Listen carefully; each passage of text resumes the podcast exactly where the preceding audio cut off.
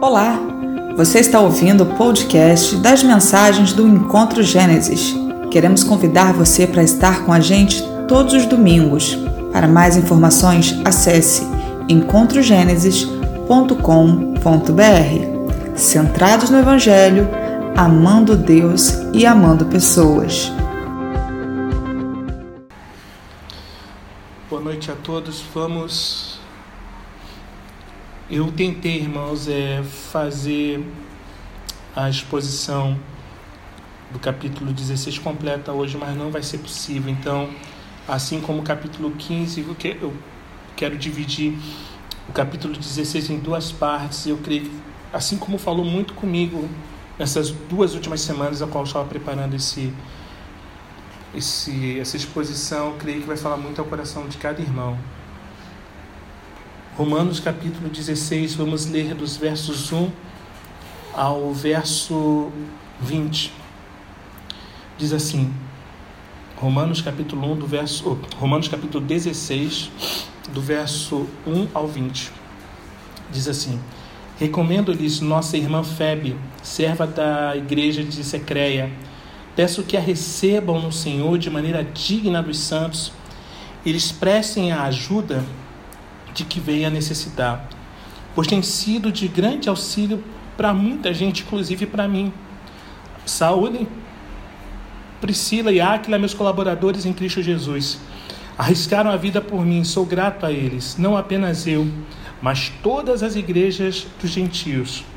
Saúdem também a igreja que se reúne na casa deles. Saúdem meu amado irmão Epeneto, que foi o primeiro convertido a Cristo na província da Ásia. Saúdem Maria, que trabalhou arduamente por vocês. Saúdem Adrônico e Júnias, meus parentes que estiveram na prisão comigo. São notáveis entre os apóstolos e estavam em Cristo antes de mim. Saúdem Ampliato, meu amado irmão no Senhor. Saúdem Urbano, nosso cooperador em Cristo e meu amado irmão Estaques. Saúdem a Peles, aprovado em Cristo. Saúde os que pertencem à casa de Aristóbulo. Saúdem Herodião, meu parente. Saúdem os da casa de Narciso, que estão no Senhor. Saúdem é, Trífena e Trifosa, mulheres que trabalham arduamente no Senhor. Saúdem a amada Pérside, outra que trabalhou arduamente no Senhor. Saúdem Rufo, eleito no Senhor, e sua mãe, que tem sido mãe também para mim. Saúde as, as, é, Flegonte, Hermes, Pátrobas, er, Hermas e os irmãos que estão com eles. Saúdem Filó, Filólogo, Júlia, Nereu e sua irmã, e também Olimpas, e todos os santos que estão com eles. Saúdem uns aos outros com beijo santo. Todas as igrejas de Cristo enviam-lhes saudações. Recomendo-lhes, irmãos, que tomem cuidado com aqueles que causam divisões e colocam obstáculos ao ensino que vocês têm recebido. Afastem-se deles, pois essas pessoas não estão servindo a Cristo, nosso Senhor, mas a seus próprios apetites, mediante palavras suaves e bajulação. Enganam os corações dos ingênuos.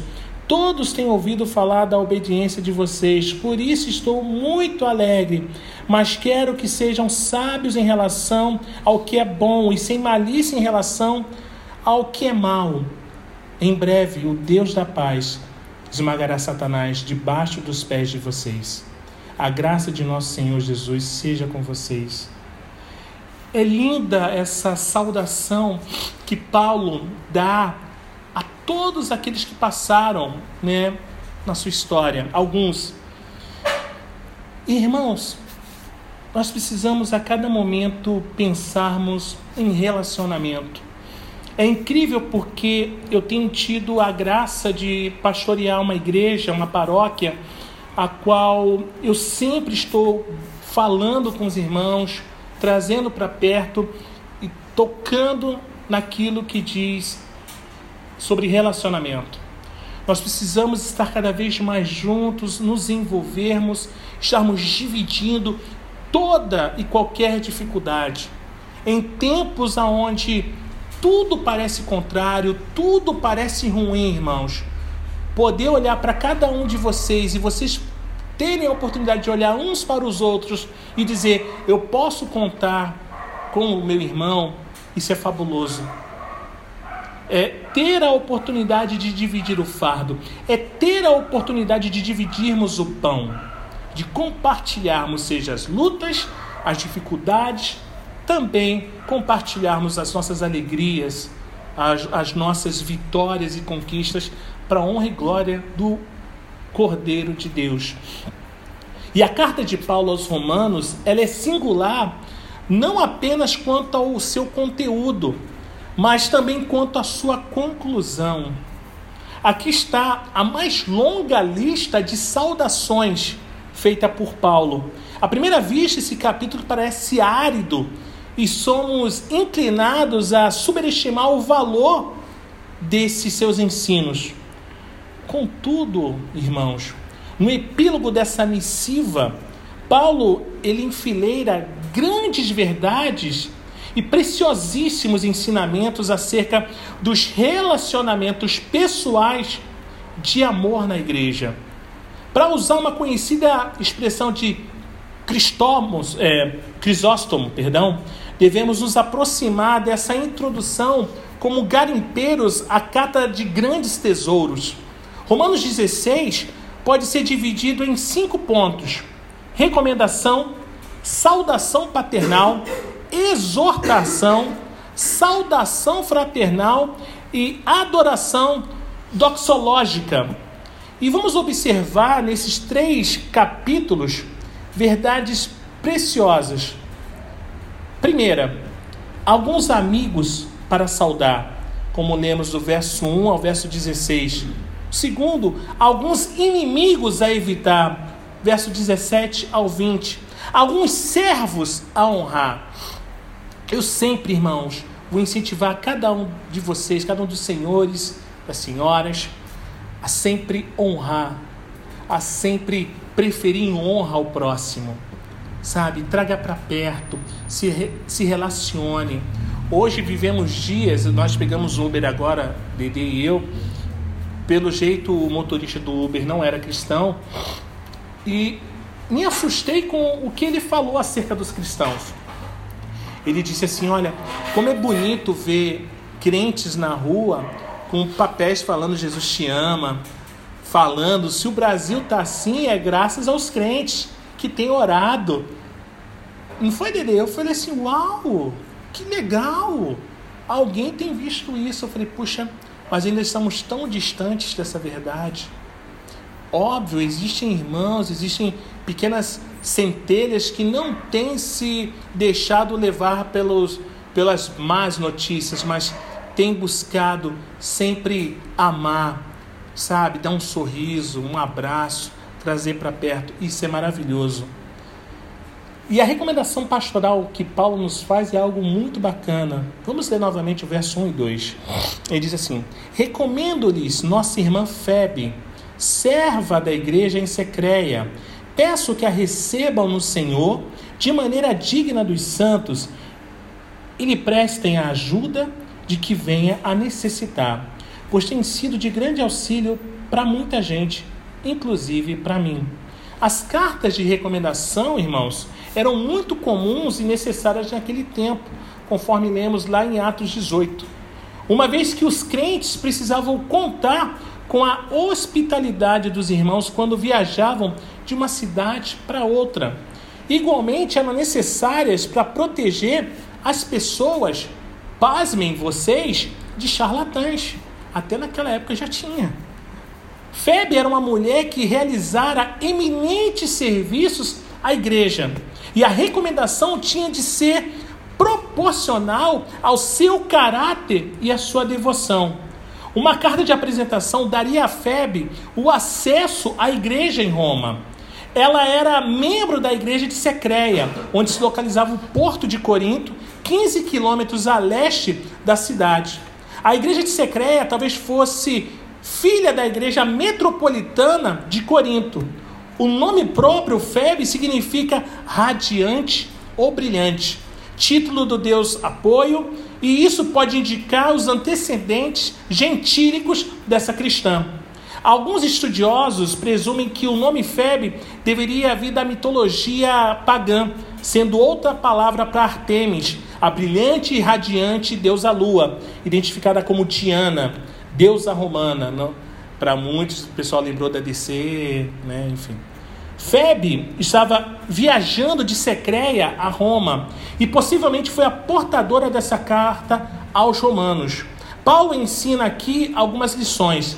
A primeira, o importante papel da mulher na igreja. Meninas fofinhas de Jesus. No nosso caso, Dedê, a fofinha das fofinhas. Menina Maria, Luz, Maria Luísa, é, Lohane. Cara, vocês são importantíssimas para a igreja. O papel de vocês na igreja. Oi? Não entendi. A Pati também, é porque eu não vi a Pati. Pati está nos nossos corações. Temos quatro, é, enfim. O papel importantíssimo de vocês na igreja é fundamental. Febe era uma servidora da igreja de Secreia. E a palavra grega diácono, como eu já falei aqui, usada por Paulo para descrever Febe, é o feminino do termo diáconos ou diácono. Muitos comentaristas, como Stott, Moody, Wendell, a consideram uma diaconisa na casa do Senhor. O que se enfatiza nessa epístola, irmãos, é a importância de Febe para a igreja como servidora e protetora de muitos, inclusive do próprio Paulo. A lição clara é que se deve evitar dois extremos. O primeiro, de ordenar mulheres para um ofício eclesiástico quando não há nas escrituras autorização para fazê-lo. E o segundo ponto, que parece o contraponto do que eu estou falando, é o de ignorar os importantíssimos e valiosos serviços que mulheres devotas e alertas são capazes de prestar à Igreja de Nosso Senhor e Salvador Jesus Cristo. Olha a importância que as, mulheres têm. Daqui a pouco as mulheres vão levantar as mãos. E... Mas é. O segundo, o importante papel do cuidado mútuo da igreja. Febe era protetora de muitos, inclusive de Paulo, como eu falei. A palavra grega próstate significa ajudadora, patronesse, benfeitora, ou seja, próstates era uma representante, é um representante legal e um protetor rico. Próstate designava o representante legal e protetor dos estrangeiros, uma vez que eles eram privados de garantias jurídicas. Essa palavra tem também um sentido de patrocinadora. Isso demonstra que Febe era uma mulher de posses e que usava sua riqueza para apoiar a igreja e também Paulo. Febe utilizou seus recursos não apenas para seu deleite e conforto, mas para sustentar e socorrer muitos irmãos. Quando a gente fala em ação social, irmãos, sejamos sinceros. Eu sempre penso em mulheres. As mulheres sempre têm aquele cuidado, aquela coisa a mais que nós homens não temos. O homem chega, pô, vou fazer uma campanha do agasalho. O homem pega qualquer agasalho, porque o homem é assim, pô, pegou, acabou. A mulher vai ver, mano, vamos ver se está cheirosa. Não, vamos lavar. Não, mas essa está com furo, vamos, vamos costurar se der. Se não der, nem vamos dar sabe? O homem de repente chega, entrega e acabou. A mulher chega, você está bem? Você está precisando de alguma coisa? A mulher ela se relaciona, ela ouve, sabe? Diferente de nós homens. Nós homens queremos chegar, acabou. Não, as mulheres não. Cara, louvemos ao Senhor pelas mulheres da igreja Gênesis. Louvemos ao Senhor pelas mulheres da igreja no Brasil. Sabe? São essas mulheres, irmãos, que têm feito uma diferença incrível, incrível. Uau! Febe era uma mulher altruísta, abnegada, desapegada das coisas materiais e apegada a pessoas. Ela era apegada a pessoas. Isso é demais. Sua vida, sua casa, seus bens estavam a serviço da igreja. E ela, irmãos, não se blindou para viver confortavelmente num castelo seguro em meio às tempestades da vida, mas ela serviu de porto seguro para muitos que estavam sendo batidos pelos vendavais furiosos das circunstâncias adversas. Febe trabalhava no vasto campo da assistência e do cuidado aos necessitados. Terceiro, o importante papel da recepção calorosa na igreja. A igreja de Roma deveria receber Febe no Senhor como um membro da família de Deus e ajudá-la em tudo aquilo que precisasse. É a mesma coisa se alguém me telefonasse, o Léo lá de Minas, chegasse, Léo, olha só, tá indo meu irmão daqui da, da igreja para morar no Rio. Cara, eu recomendei a ele caminhar em Gênesis. Léo, sirva-o com todo zelo como se fosse a mim. Nós vamos chegar e vamos receber esse irmão com muito amor. Sabe? Como se fosse participante da família. Sabe? A gente precisa deixá-lo muito à vontade. Mas isso não só porque foi recomendado, isso a todos que chegarem aqui dentro um dia, todos aqueles que vierem estar conosco, seja para fazer uma visita ou para congregar, nós precisamos fazer com que essas pessoas elas se sintam amadas e acolhidas antes mesmo de serem. Elas precisam sentir parte da família. Elas precisam ser abraçadas, trazer para perto, irmãos. Isso é fundamental, fundamental. A palavra grega parastete, traduzida como ajudar, significa auxiliar, assistir, ficar atrás a fim de empurrar, de sustentar alguém. Chegar o momento de Febe colher os frutos de sua semeadura ela havia cuidado de muitos e agora deveria ser alvo do cuidado da igreja de Roma. Mas entendam a fala. Ela não fez isso pensando, olha, eu vou dar um fundo de capitalização para amanhã eu colher isso. Não. Ela era desprendida, ela não fazia isso. Olha, Senhor, eu estou ajudando a Paulo e a outros para que, pô, eu venha acolher. Não, irmãos. Ela fez de coração aberto e ela recebeu o, o, o, o esse cuidado de Deus, sabe? Ela era alvo da igreja de Roma. A igreja é a comunidade da ajuda mútua. Não se esqueçam disso, irmãos. A igreja é a comunidade da ajuda mútua. Uma saudação paternal. Vamos ler os versos 3 ao 16. Diz assim: Saúdem Priscila e Áquila, meus colaboradores em Cristo Jesus. Arriscaram a vida por mim, sou grato a eles, não apenas eu, mas todas as igrejas dos gentios. Saúdem também a igreja que se reúne na casa deles. Saúdem meu amado irmão Epeneto, que foi o primeiro convertido a Cristo na província da Ásia. Saúdem Maria, que trabalhou arduamente por vocês.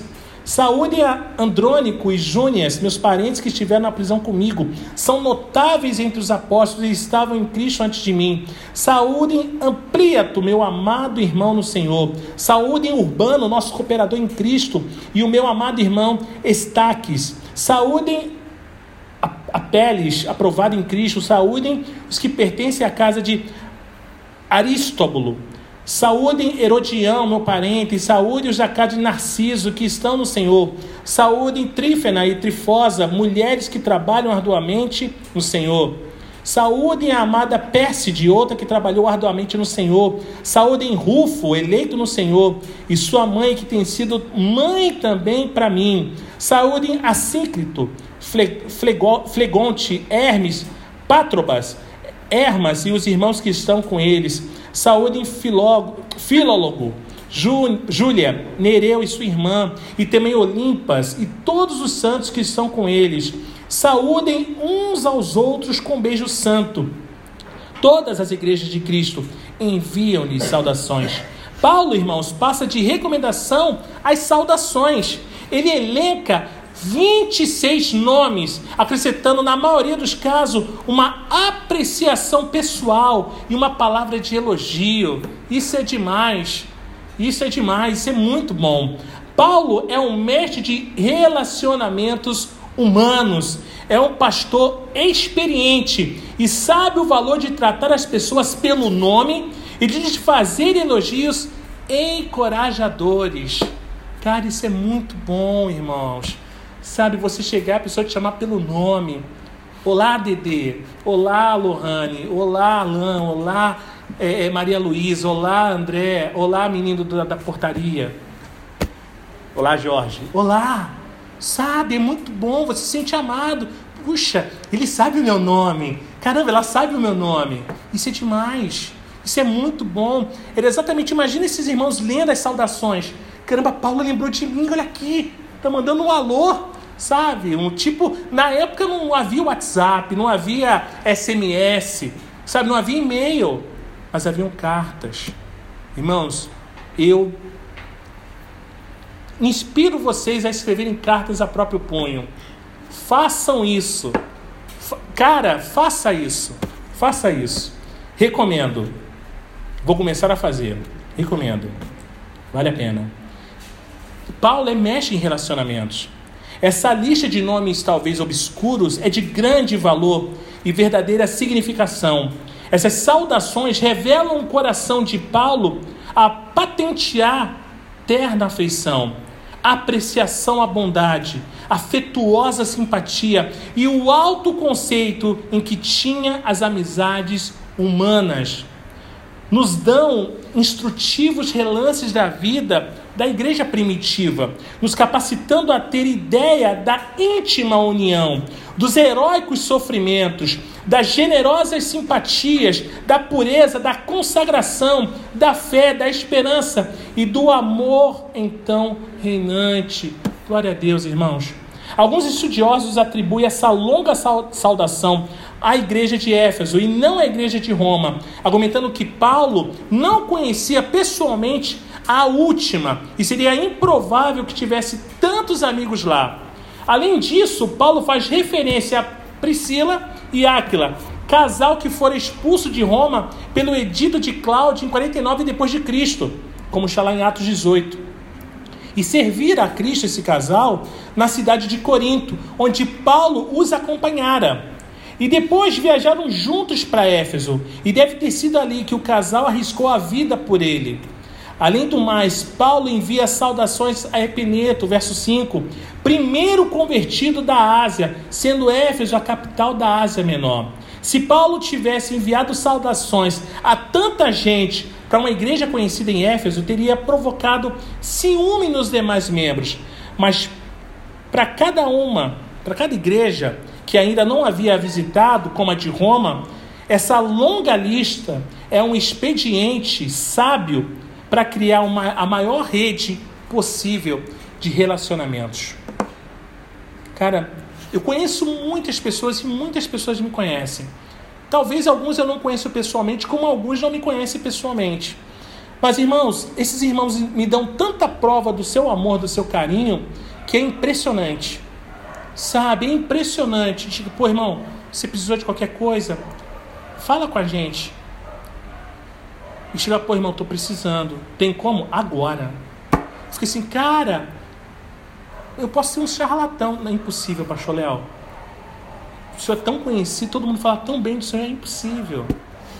Sabe, irmãos, imagina você chegar, pô, sou pastor, sou ovelhinha do pastor Léo. Pô, pastor Léo, conheço, olha, gente maravilhosa, incrível. Chegar, puxa, eu tenho uma ovelhinha chamada André. André, o rapaz do karatê, Sabe, o que fez ponta em novela da Globo? Exato. Nossa, que menino bacana. Ele me ajudou outro dia aqui a carregar as compras.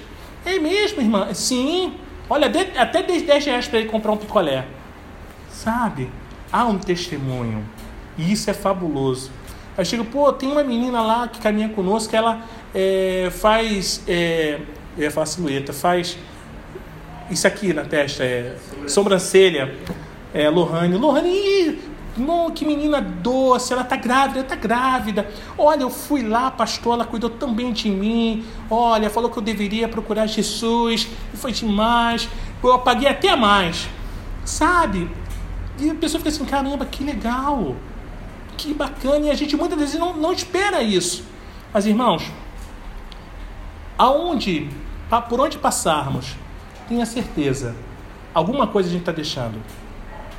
Alguma coisa nós estamos deixando. As pessoas sempre vão dizer: Ah, eu conheço. Talvez você não fale com ninguém, mas as pessoas te conhecem. Ah, todos sabem que o vovô da Dedê, o papai chamou para si. E essa semana, eu falei errado? Não estava no avião. É, não estava no avião. Deus não pegou ele lá de cima, não. né? Pegou debaixo mesmo. E minha a tia da Dedê, ela saiu para comprar alguma coisa e ela ficou fora mais de uma hora. E a vovó Dedê já preocupada, o pessoal preocupado. Ela chegou e falou que estava todo mundo na rua comentando, falando: puxa, o seu, o seu Luiz, nossa, era um senhor tão bacana, vivia me dando conselho, puxa vida, como ele me ajudava. Quer dizer, houve um legado. Ah, pastor, mas ele é, já é muito velho. Foi muito... Não, irmãos, você não precisa ser velho para deixar um legado. A vida de vocês agora já está deixando um legado. Basta saber que tipo de legado estamos deixando, sabe? O que estamos deixando para as pessoas falarem de nós. Isso é fundamental. Febe deixou, Áquila e Priscila. Esse casal deixou uma marca, sabe? E a gente precisa entender isso. Mas vamos continuar aqui. Uh, outro argumento consistente para provar que a saudação foi realmente dirigida aos crentes de Roma e não aos membros da igreja de Éfeso é que Roma era a capital do império, a maior e mais cosmopolita cidade da época, com mais de um milhão de habitantes e todos os caminhos levavam a Roma. E essa magnífica cidade, todos os dias afluíam pessoas em busca de novas oportunidades. É uma espécie de São Paulo, Rio de Janeiro, né? Uh, e havia naquele tempo grande mobilidade e era natural que muitos crentes convertidos em igrejas que Paulo fundara agora estivessem residindo em Roma.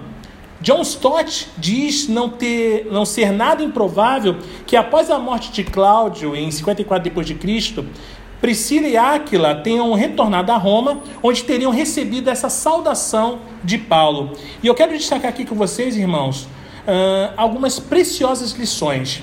A primeira, os crentes fazem parte da família de Deus.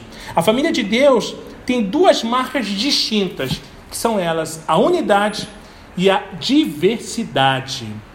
Diversidade. E com todo respeito à diversidade, podemos notar que na lista de Paulo há homens e mulheres, escravos e livres, pobres e ricos, gentios e judeus, mas todos estão em Cristo. E é essa união com Cristo que fornece a base para a unidade da igreja. A diversidade, muito diferente do que tem sido falado aí, diga-se de passagem, a diversidade da igreja pode ser notada pelo gênero classe social e raça. Na igreja de Roma havia homens e mulheres, né? Homens e mulheres que faziam, que envolviam outras pessoas, sabe? Isso é demais. Haviam homens, mulheres, pobres, ricos, que estavam servindo ao Senhor servindo ao Senhor, servindo a Deus. Dentre as 26 pessoas que Paulo faz a saudação na sua carta, nove delas são mulheres. Nove delas são mulheres. Na igreja de Roma, pobres e ricos, escravos e livres estavam juntos nesse labor. Na igreja de Roma, judeus e gentios faziam parte da mesma família. Na igreja de Deus, a unidade na diversidade. É muito provável que o Aristóbulo, mencionado aqui no verso 10, seja um neto de Herodes, o grande e o amigo do imperador Cláudio, e, o, e que Narciso seja ninguém menos que o conhecidíssimo, rico e poderoso liberto que exerceu grande influência em Cláudio. Havia pessoas na corte imperial convertidas a Cristo na igreja em Roma. Vamos abrir e ler, por favor, Filipenses capítulo 4, verso 22. Filipenses capítulo 4, verso 22.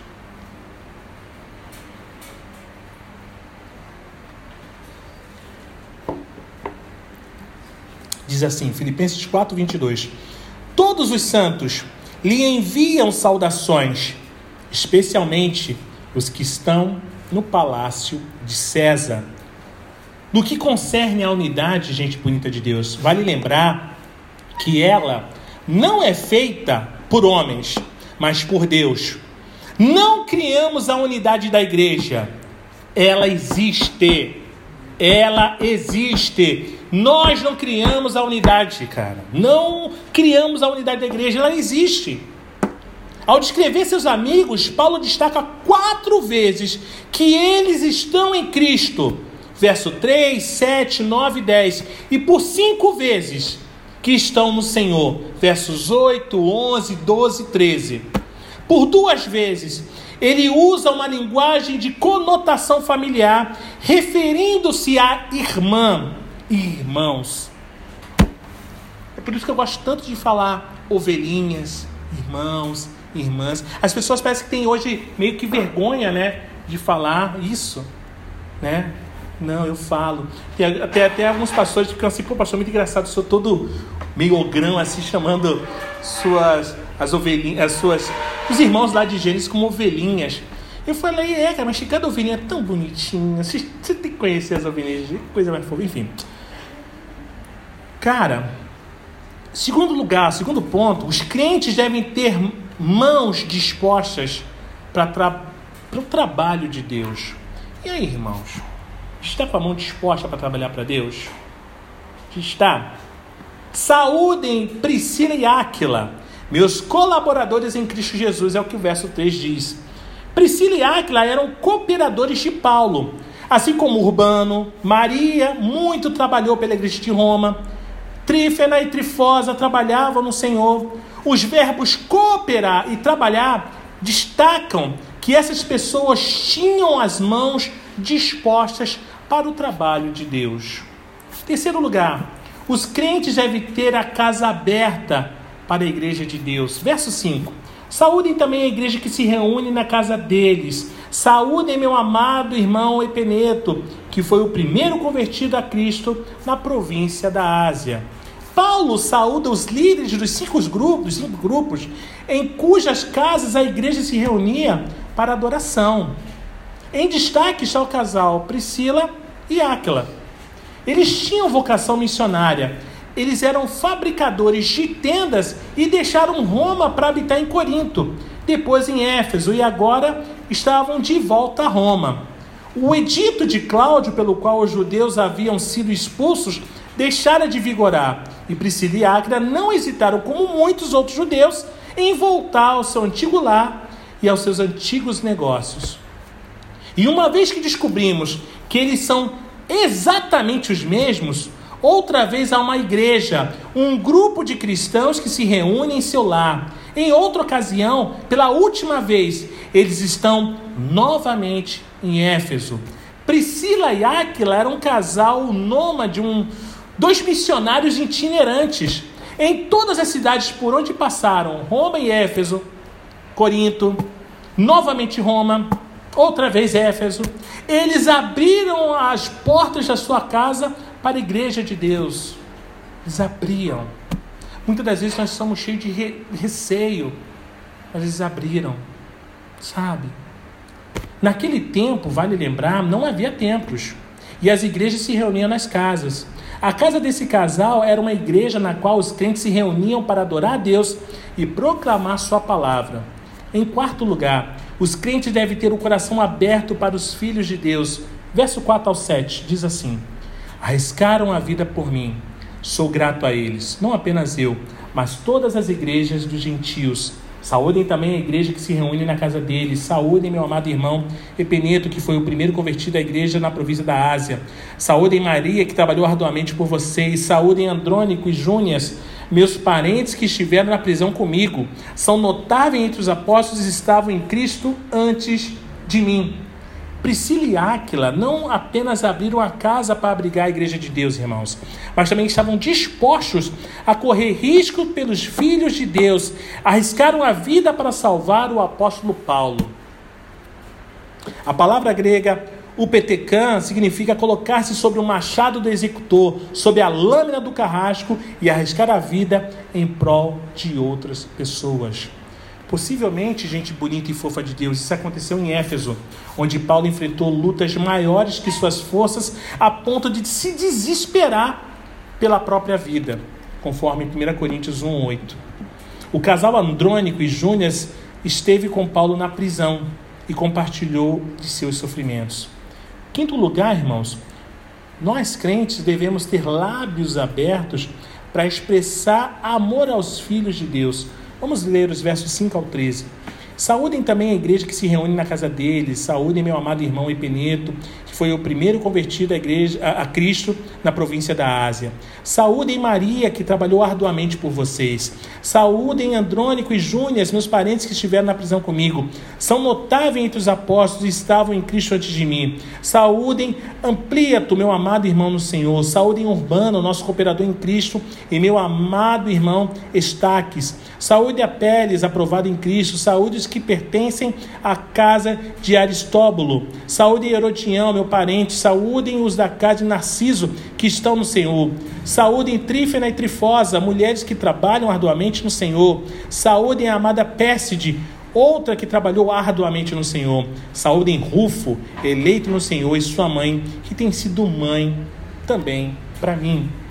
Paulo, irmãos, era prodígio nos elogios. Acerca de Epeneto, diz que era seu querido. Ressalta que Andrônico e Júnior eram notáveis até mesmo entre os apóstolos. Destaca que Ampliato era seu muito amado amigo. Chama Estaques de amado. Afirma que Apeles é aprovado em Cristo. Destaca que estima Pérside. Informa que Rufo é eleito no Senhor e destaca que sua mãe também foi como uma mãe para ele. O elogio sincero tem grande valor nos relacionamentos humanos. Paulo sabia disso e não hesitava em usar esse importante recurso. Sexto, nós crentes devemos ser zelosos no serviço, mesmo que no anonimato. Mesmo que no anonimato. Verso 13 ao 15.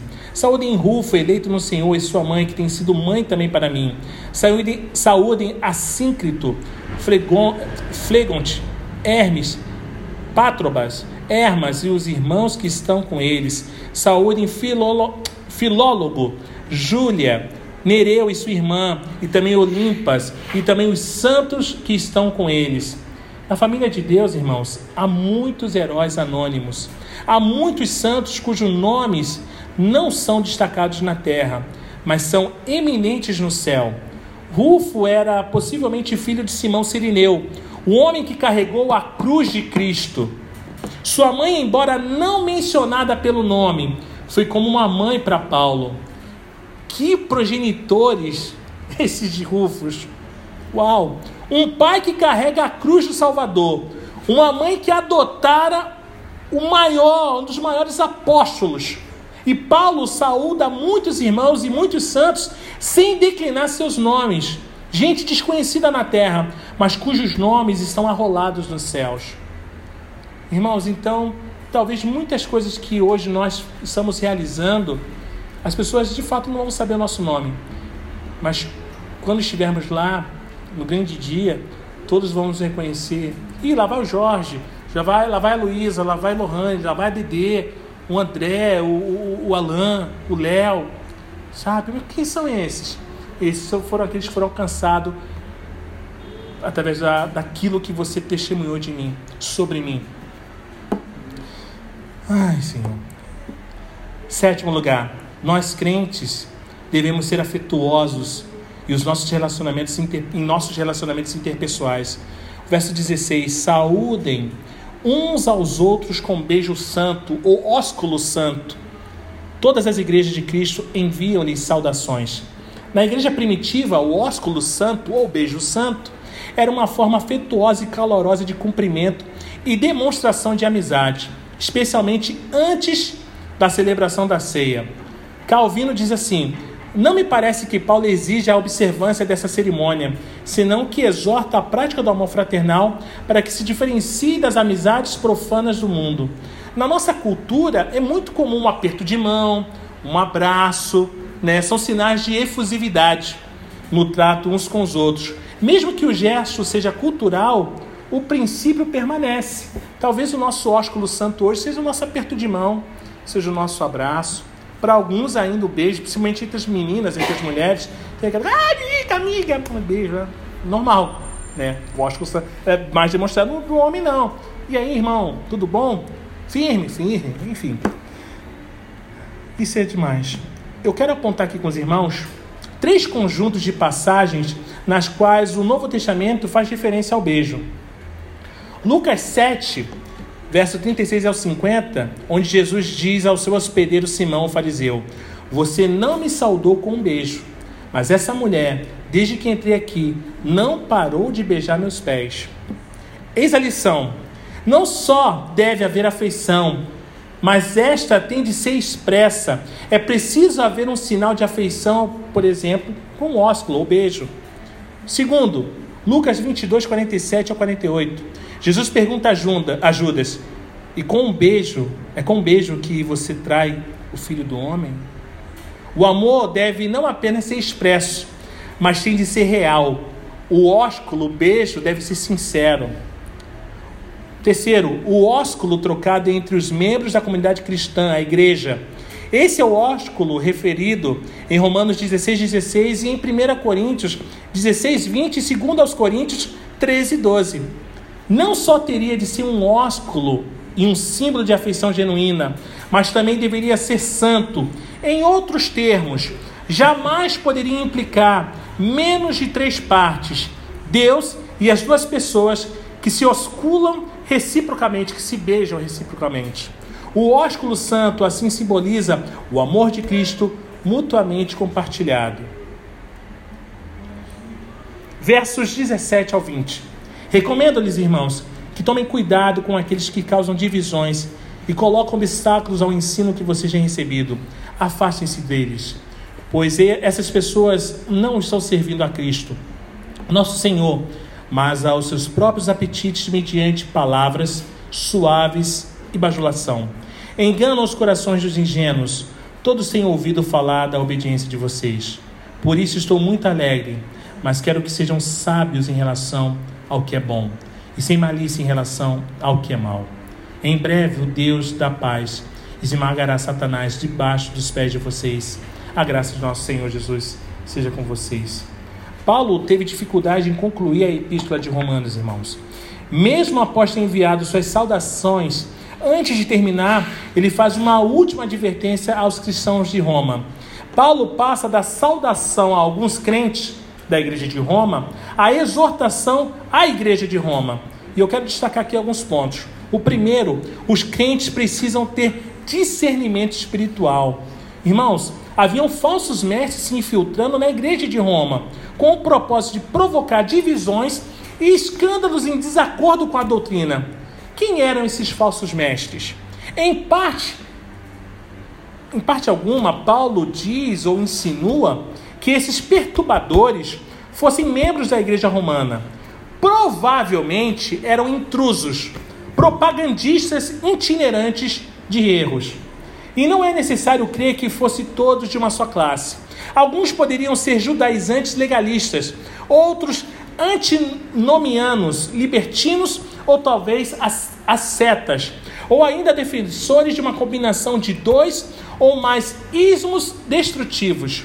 E Calvino destaca o fato de que Paulo não condena todas as dissensões indiscriminadamente, senão aquelas que destroçam a harmonia e o assentimento da fé verdadeira.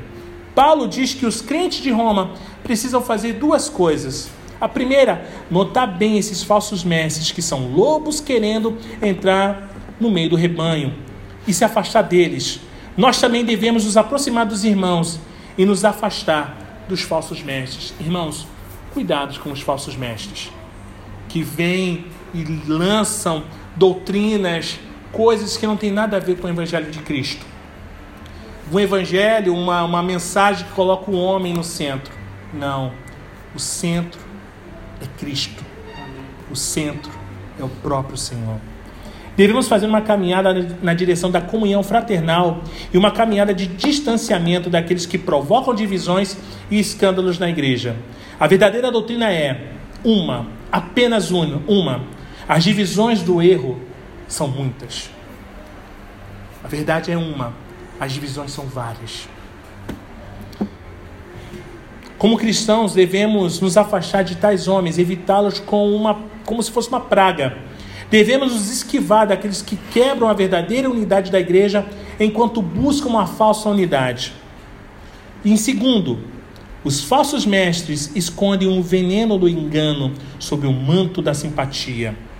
Os falsos mestres, irmãos, não servem a Cristo, mas a si próprio. Em vez de serem servos de Cristo, são escravos de seus próprios apetites e interesses egoístas.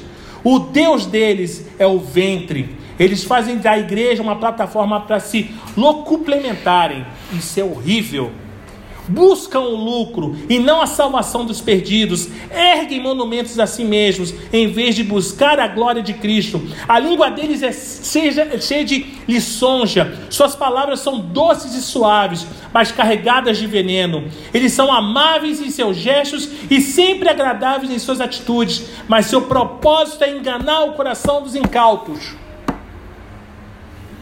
Aquela palavra muito doce, não não tem nada a ver. Acho que foi mais ou menos assim que a serpente fez, né? Colocou a e não, não tem nada a ver. Coma do fruto.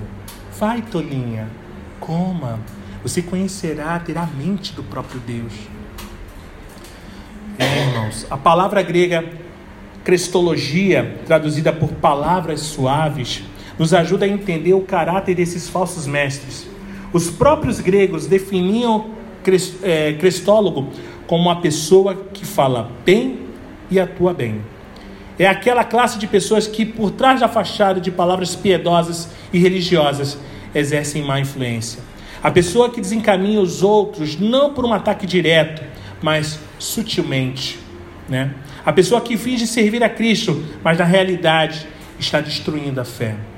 Terceiro lugar, a obediência e maturidade espiritual devem ser as marcas do crente.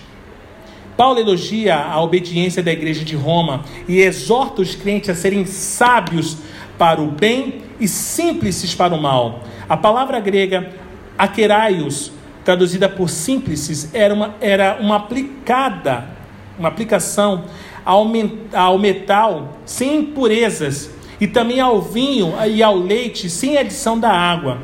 Os crentes devem ser prudentes como a serpente e simples como as pombas.